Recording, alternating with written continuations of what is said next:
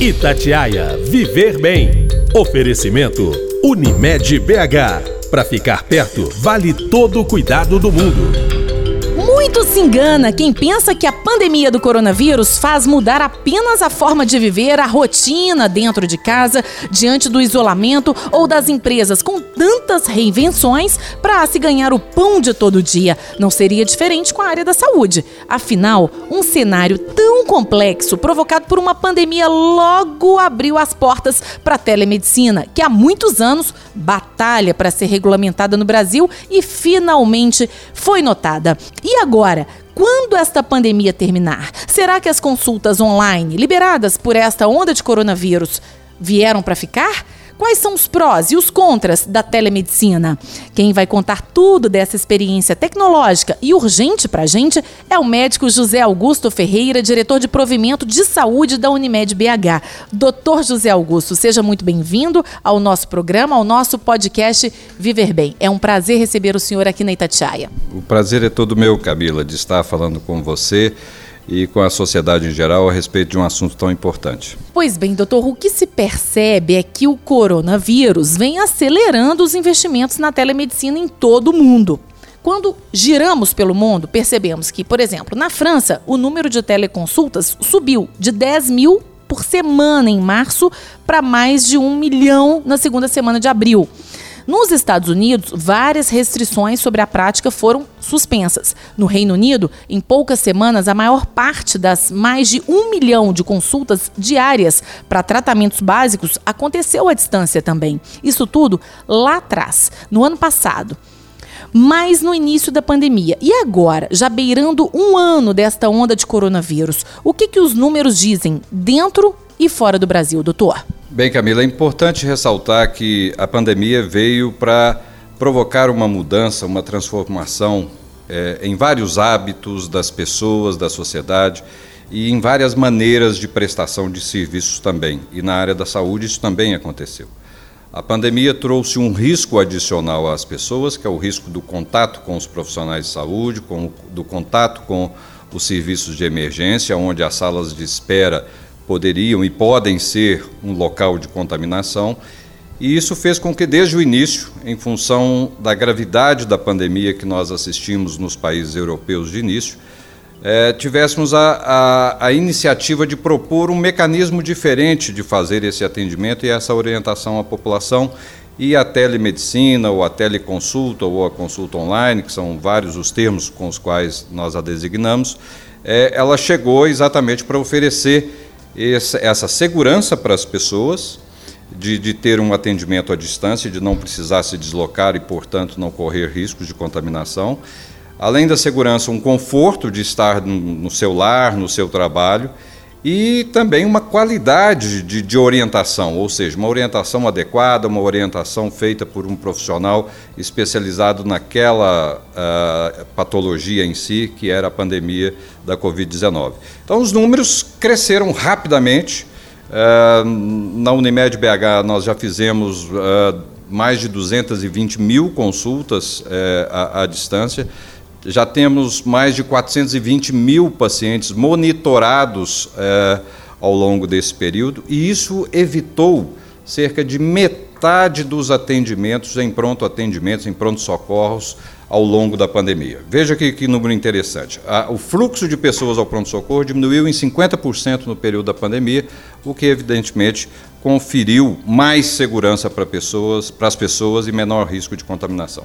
Com certeza. Então, doutor, a procura pelo atendimento à distância, seja por telefone ou internet, só vem crescendo durante essa pandemia, como o senhor acaba de dizer. Não apenas para tirar dúvidas ainda sobre o coronavírus, mas também para acompanhamento de outras doenças? O que, que diz o termômetro né, dos contatos à distância até aqui? Afinal de contas, o cuidado com a saúde não pode esperar, não é mesmo? É só para o corona ou também para outras questões?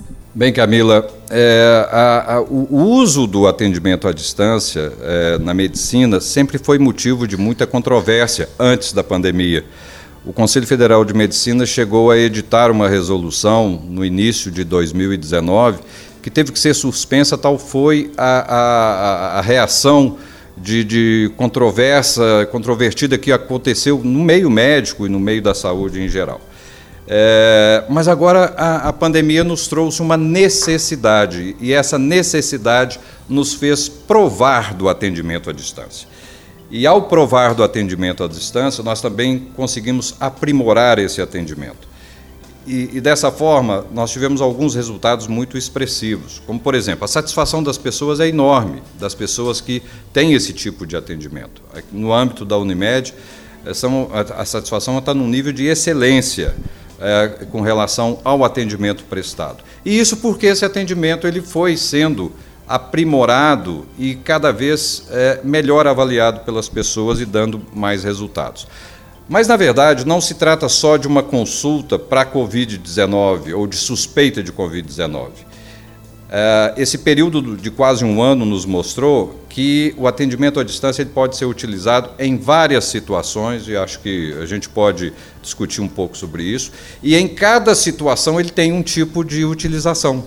Não é a mesma utilização para todas as situações, mas, na verdade, o atendimento à distância ele é uma ferramenta a mais para trazer segurança, comodidade, conforto e conveniência para as pessoas e para os profissionais da área da saúde também. E em várias situações a gente pode utilizar com segurança, com bons resultados e principalmente com muita satisfação por quem usa. O Ministério da Saúde, inclusive, liberou, né, em caráter de exceção, uma portaria que autoriza o atendimento médico por telemedicina, as teleconsultas, telediagnósticos e teletriagens, né? Passaram também a ser permitidas com esta pandemia. A partir de então, o mercado precisou então se evoluir rapidamente se firmar da noite para o dia, né, doutor, para chegar a quem de fato importava, que é o paciente. Isto tem acontecido direitinho? Ou ainda há entraves de, por exemplo, demora excessiva na hora do atendente realmente receber a demanda do paciente, entender e encaminhar a um profissional em específico, e aí o paciente acaba ficando impaciente com aquela musiquinha de fundo sempre à espera. O que, que de fato tem acontecido com esse teleatendimento, doutor? Na real. Na verdade, o teleatendimento, para funcionar bem e, e provocar satisfação nas pessoas, ele tem que ser organizado, Camila. É, no âmbito da Unimed, o que nós fazemos é o agendamento desse atendimento. Ele pode ser feito até para 10, 15, 20 minutos, tão logo você é, faça o agendamento.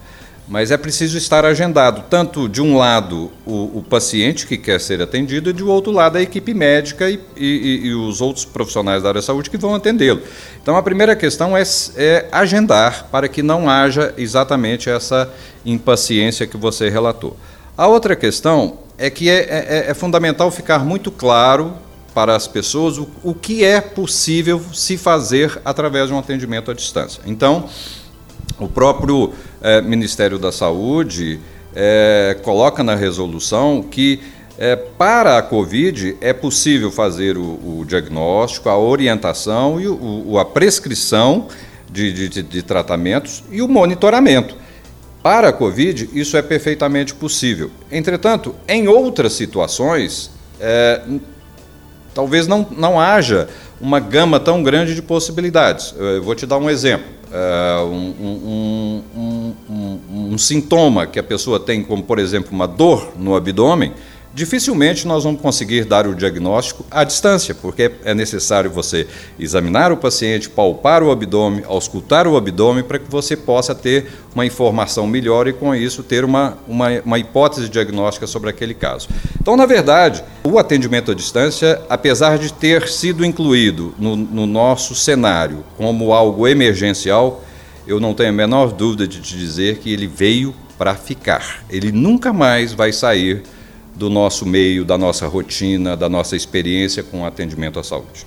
E hoje, o que, que é realmente permitido o médico fazer à distância no Brasil? Né? O que, que o CFM, que é o Conselho Federal de Medicina, permite? Por exemplo, o WhatsApp, ele é vilão ou é aliado dos médicos hoje em dia, doutor? O Conselho Federal de Medicina ele permite nesse momento e inclusive em função da própria pandemia a nova resolução do Conselho Federal de Medicina, que vai regular a telemedicina como um todo, ainda não foi editada, espera-se para ainda para esse semestre. E, inclusive, o próprio Ministério da Saúde também coloca na resolução de que a telemedicina vai ser motivo de um projeto de lei para ser é, devidamente regularizado. é, para o futuro. Então, nesse momento, o que o CFM defende é o mesmo que o Ministério da Saúde. É possível para a Covid-19 fazer o telediagnóstico, a teleorientação, o telemonitoramento e, inclusive, a prescrição de medicamentos para esse tipo de problema ou outros medicamentos que a pessoa, inclusive, já usa, faz uso, como, por exemplo, medicamentos controlados, que podem ser prescritos à distância também. Agora, vamos pensar especialmente para quem depende do SUS. A tecnologia utilizada para oferecer o serviço de teleconsulta também foi cedida para a Prefeitura de Belo Horizonte, por exemplo, assim como para outros municípios brasileiros, certo, doutor? Desta forma, a população, por exemplo, aqui da capital mineira, continua tendo acesso a um atendimento seguro, à distância, com profissionais do SUS. Como que na prática né, funciona esse atendimento pelo SUS com consultas online? É só para casos envolvendo suspeitas de coronavírus ou para outras situações também, além da Covid-19? doutor José Augusto? Logo no início da pandemia, nós cedemos para a Prefeitura a nossa ferramenta tecnológica para, para que ela utilizasse uh, em toda a, à disposição de toda a população. Então, em relação à Covid-19, a Prefeitura utiliza a mesma ferramenta tecnológica que nós e faz o teleatendimento da, da mesma maneira como eu já expliquei, ou seja, com um médico agendado, com uma equipe multidisciplinar, com é, enfermeira, farmacêutico à disposição também para ser para orientar o paciente e para monitorá-lo. Entretanto, Camila, já existem algumas iniciativas de teleatendimento e que funcionam bem no âmbito do SUS, inclusive. É, vou te dar alguns exemplos. Em Minas Gerais, praticamente todos os municípios já têm acesso ao, à avaliação de um eletrocardiograma à distância. A, a Universidade Federal de Minas Gerais tem um centro que avalia um eletrocardiograma e orienta o profissional que fez aquele eletrocardiograma. Vou te dar um exemplo é, prático. Um, um, médico que, ou, ou, uma enfermeira que faz um atendimento de urgência com alguém que está com uma dor no peito muito intensa no município mais distante de, de, de Minas Gerais. É, é, e ela não tem um hospital à disposição. Ela pode fazer um eletrocardiograma, enviar para esse serviço da, da, da, Faculdade de Medicina da UFMG e receber do médico que está de plantão aqui na UFMG um, um laudo do eletrocardiograma e uma orientação sobre o que deve ser feito. Então, nós temos isso na área de eletrocardiograma, nós já temos isso em algumas situações de dermatologia, a, a, a, as lesões dermatológicas podem ser fotografadas em algum lugar remoto e enviadas para um centro que vai avaliá-las. Então, são várias as possibilidades da telemedicina levar a todas as pessoas, em qualquer lugar, em qualquer situação, a melhor medicina porque a, a, a, fotografia da lesão dermatológica vai ser avaliada por um excelente dermatologista da, da, equipe da UFMG, o laudo de eletrocardiograma vai ser feito por um professor da Faculdade de Medicina da UFMG e assim por diante. Ou seja, você consegue então levar todo o conhecimento, todo o bom atendimento, a, a medicina de qualidade a em várias situações a qualquer lugar do país. E o senhor acha que a gente está longe de ter uma consulta online de ponta, de qualidade mesmo, pelo SUS? Não, eu acho que não. Eu acho que é, em várias situações e em várias especialidades nós estamos muito perto de, de concretizar isso. Eu vou te dar mais um exemplo prático. A telemedicina ela é de vital importância e de ótimo resultado na interconsulta médica. Exemplo, um, eu tenho um, um, um, médico que é clínico, que está cuidando de um paciente diabético, mas com dificuldade de, de, de, de, controlar a glicemia desse paciente diabético. Ele pode entrar em contato com outro médico, que é um especialista de diabetes, que está à disposição para discutir o caso com ele e orientar o melhor tratamento, a 200, 400, 600 quilômetros de distância. Então, é, nós vamos assistir ao longo dos próximos meses e anos a implantação de várias iniciativas de atendimento à distância, seja atendimento paciente-médico, seja atendimento médico-médico, seja atendimento serviço para serviço, tipo um hospital do interior com o hospital de Belo Horizonte, é, seja atendimento de um médico de uma especialidade com outro médico de outra especialidade, como por exemplo um clínico que quer conversar com um neurocirurgião de Belo Horizonte.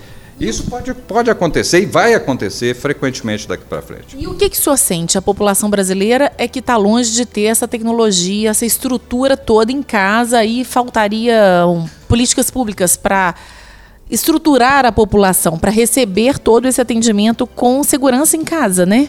Porque a maioria não tem um telefone com uma internet móvel que aguente, por exemplo, receber um, um arquivo. Mas aí fica uma pessoa que é mais carente, pede ajuda para o outro, ou talvez até para o patrão. Não é assim, doutor, que tem acontecido? É, é assim que tem acontecido. Assim como, por exemplo, a educação no, no, no momento da pandemia, eu assisti um, um número essa semana que foi estarrecedor: cerca de 40% dos estudantes não tinham acesso a uma boa internet para assistir às suas aulas durante o momento da pandemia. E isso tem que ser resolvido. Mas como, na maioria das vezes, é, tem que existir uma, a, a, referência do paciente para uma unidade de saúde, e a partir dessa unidade de saúde é que o atendimento é feito, ou ali ou em outra instância, eu creio que isso não se torna tão, tão difícil, já que essas unidades, sejam públicas ou privadas, têm acesso a isso. Outra questão Camila, é que tudo pode começar com um acesso básico à internet. Eu não preciso de início um acesso tão sofisticado. Você falou do WhatsApp. É, são vários os mecanismos, seja um, um SMS, um WhatsApp, um e-mail, é, que podem dar início a esse processo e o processo sequencial, aí sim, se utilizar de uma tecnologia ou de um recurso de tecnologia mais sofisticado como é necessário. Agora, pensando em formar uma cena na cabeça do ouvinte que nos acompanha aqui no Viver Bem, como que funciona esse call center, né, com médicos e profissionais da saúde que ficam de plantão recebendo as inúmeras ligações que com certeza se avolumaram nesta pandemia, com a palavra de ordem de isolamento, fazendo a gente fazer tudo ou quase tudo à distância. Como é que seria esse call center, doutor? É, é quase uma, um, um, como um, um, grande ambulatório, é, parece um grande ambulatório. Nós temos dois andares específicos para isso aqui no, no, no, prédio da Unimed. Nós temos 411 médicos que participam desse projeto. É, a cada momento nós temos de 25 a 40 médicos atendendo, depende da demanda por consultas.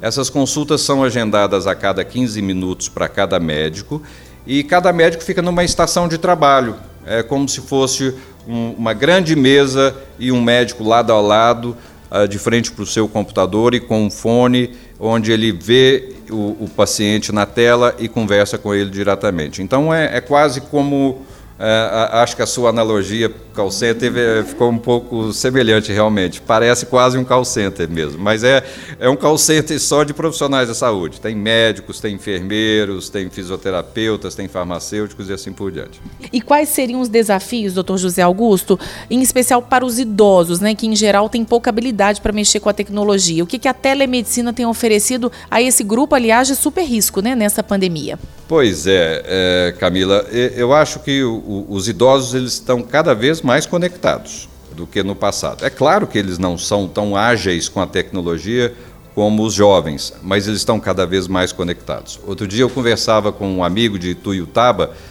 lá no, no, no, rincão do Triângulo Mineiro, ele dizia que foi visitar uma paciente de quase 90 anos e percebeu que ela tinha dois aparelhos de, de, de, de roteador de internet em casa. E ele perguntou, mas por que dois? E ela falou assim: já pensou se um deles dá defeito? Eu não posso ficar sem internet. Então, Olha que legal. Eu acho que assim. É, a, a, tecnologia, ela quando chega a serviço das pessoas, as pessoas aderem a ela de uma forma muito natural e rápida. Porque nesse caso, a telemedicina, ela veio para proporcionar é, ganhos para as pessoas. Pense na telemedicina como um serviço e compare esse serviço com outros serviços que a população é, utiliza hoje. Exemplo, aquisição de comida e entrega de comida. Todo mundo usa praticamente. Transporte através de, de, de aplicativos. Quase todo mundo usa, qualquer pessoa tem facilidade de usar isso. Essas eh, inovações elas trouxeram uma série de ganhos para as pessoas. As pessoas economizam tempo, as pessoas ganham em comodidade, ganham em segurança, ganham em conveniência. E então, Camila, é a hora da saúde, da assistência à saúde, levar isso para as pessoas. E a tecnologia vai nos ajudar isso, vai nos ajudar a nos aproximar mais das pessoas, inclusive fazendo com que essa assistência ela seja mais racional é, economizando o tempo das pessoas, economizando dinheiro com transportes e, e, e assim por diante. Então, é, é, a forma de você é, através da tecnologia, levar melhor e mais assistência à saúde para as pessoas em todos os lugares do país. E é por isso que, que isso chegou para ficar e não vai voltar atrás. Nós vamos, é o contrário, é assistir cada vez uma disseminação maior dessa prática através desses instrumentos. E para quem tem algum tipo de deficiência auditiva ou visual, a telemedicina ainda precisa avançar muito, na opinião do senhor, doutor José Augusto? Já é possível você ter uh, essa assistência desde que você tenha a ajuda ou a adjuvância de, de, de, de, por exemplo, especialistas em Libras, por exemplo. Então, na verdade, quando você tem é, pessoas com deficiência, seja visual ou auditiva, nós aqui na Unimed já nos utilizamos desses recursos para que elas também possam ter a melhor assistência. Mas, na medida em que você determina oferecer isso para a população como todo, obviamente quem tem que se preparar, quem tem que estar aparelhado para isso é a instituição que vai oferecer, ou a iniciativa privada, ou o SUS, ou a unidade que vai oferecer, vai ter que ter isso. Agora, com o mapa né, de tudo que deu certo e de tudo que não deu até aqui, dá para apontar em quais áreas da telemedicina já mostrou que não se encaixa de jeito nenhum? Por exemplo, o senhor citou agora há pouco, até a clínica médica, que é a especialidade do senhor, né, doutor José Augusto, que às vezes a consulta demanda que o médico pegue no paciente, apalpe o paciente, a barriga do paciente. Agora, na área da oncologia, por exemplo, para quem trata de câncer, né? O que, que o senhor acredita que, que possa ser melhorado ou não dá para encaixar em determinadas áreas? Oncologia é uma área que a gente poderia, talvez, apontar que a telemedicina não se encaixa? Vamos pegar o exemplo da oncologia, que é uma área muito complexa, um diagnóstico delicado, o tratamento é por vezes muito complexo, com muitos efeitos colaterais. Ok, eu não consigo fazer o diagnóstico na oncologia por telemedicina, nem providenciar o, o, o, tratamento à distância. Eu preciso de um contato pessoal. Ok, mas a orientação, o monitoramento, eu consigo fazer à distância. Então, mesmo na oncologia, eu posso ter consultas de retorno à distância, eu posso ter orientações sobre dieta, sobre efeitos colaterais da quimioterapia à distância, eu posso ter orientações sobre a melhor forma do convívio social e das atividades sociais das pessoas. Ou seja, Camila, é, não se pode fazer tudo e nem em todas as situações. Em cada situação, nós vamos utilizar de uma forma, mas eu te garanto que em todas as áreas, praticamente, nós temos como utilizar a telemedicina a serviço das pessoas e do melhor atendimento. O senhor já disse acreditar que as consultas online estão liberadas aí pela pandemia, após uma batalha grande para a telemedicina ser regulamentada no Brasil, vieram para ficar. O senhor já afirmou isso aqui algum, em alguns momentos do nosso podcast, né, doutor José Augusto? Mas assim, a gente ainda precisa comer muito sal para conseguir fazer da telemedicina uma realidade em nossas vidas também no período pós-pandemia e tomara que a pandemia acabe logo? Nós aprendemos muito com a pandemia, Camila. A pandemia nos trouxe uma série de aprendizados e desses aprendizados, é, talvez o principal deles é que nós precisamos ter agilidade na oferta e disponibilização do melhor atendimento para as pessoas e da, da forma mais conveniente e segura. Então, é, eu não tenho dúvida de que as iniciativas elas vão proliferar de uma forma muito rápida. Nós vamos utilizar da tecnologia de uma maneira muito é, intensa daqui para frente na área da saúde. Um exemplo disso, a, a, Unimed acabou de lançar um produto chamado Bem Digital, que é um plano de saúde, onde grande parte da assistência é feita uh, inicialmente por meio de tecnologia. Então, a orientação sobre qual médico deve procurar, sobre se o sintoma é grave ou não, é, a, a, melhor, o melhor serviço para resolver um problema que a pessoa tenha, vai ser feito toda a distância. E imagina como é que isso melhora a vida das pessoas. É, na medida em que você reduz a peregrinação das pessoas por consultórios de um, de dois, de três médicos, um serviço A, B ou C para saber qual deles é o melhor para aquele tratamento. Então, na verdade, nós teremos essas iniciativas muito rápidas é, é, daqui para frente.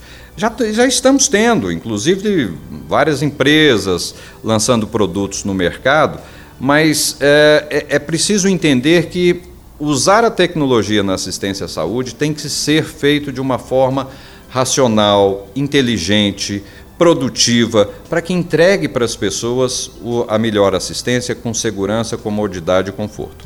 E qual que é a mensagem, né, final do senhor, especialmente para quem escuta a gente agora e ainda não experimentou uma consulta online ainda e está com receio, né, talvez de ficar algo a desejar na consulta. O que que o senhor diz? Vale ou não a pena? Vale, vale muito a pena. É, Belo Horizonte teve um dos melhores resultados no enfrentamento da pandemia. Nós tivemos vários fatores que explicam isso. Um deles é exatamente o fato de que a, a, maior parte da população tinha um médico de referência. E esse médico de referência foi acionado pelas pessoas durante a pandemia. Então, as pessoas não deixaram de ter contato com o seu médico para renovar a sua receita, para ser orientado sobre o que devia ser feito. Esse é um ponto. O outro ponto é que nós tivemos a, a, a possibilidade de fazer essas consultas à distância.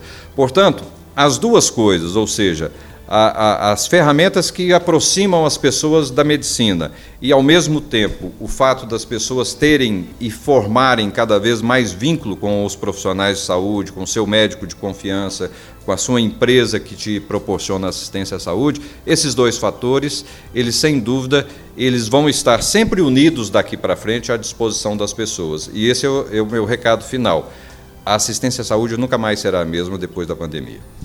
Recado dado. Então é isso, galera. Depois de a gente ver aí que a telemedicina pode mesmo encontrar seu lugar ao sol, pode mesmo chegar onde sempre procurou estar, né? Vamos encerrando por hoje, já deixando o nosso super agradecimento ao médico especialista em clínica médica, José Augusto Ferreira, diretor de provimento de saúde da Unimed BH. Obrigada pelo convite aceito aqui no nosso Viver Bem, viu, doutor José Augusto, por ter tirado um tempo precioso da sua agenda que eu sei que é lotada. Eu é que agradeço e a todos os ouvintes do Viver Bem e espero ter contribuído para o entendimento é, sobre o futuro da assistência à saúde, na, principalmente no nosso cenário, na nossa região. Muito obrigado, Camila. Depois desse bate-papo para lá de atual, a gente vai realmente ficando por aqui na esperança de tempos melhores e, se possível, com a telemedicina sendo forte aliada também na fase pós-pandemia, desde que usada com total ética e sendo eficaz para os dois lados, tanto para o profissional de saúde quanto para os pacientes. Eu vou ficando por aqui, na certeza de que na semana que vem temos mais um encontro com você. Tá bom? Tá certo? Até lá, gente. Um abraço. Itatiaia Viver Bem. Oferecimento Unimed BH. Para ficar perto, vale todo o cuidado do mundo.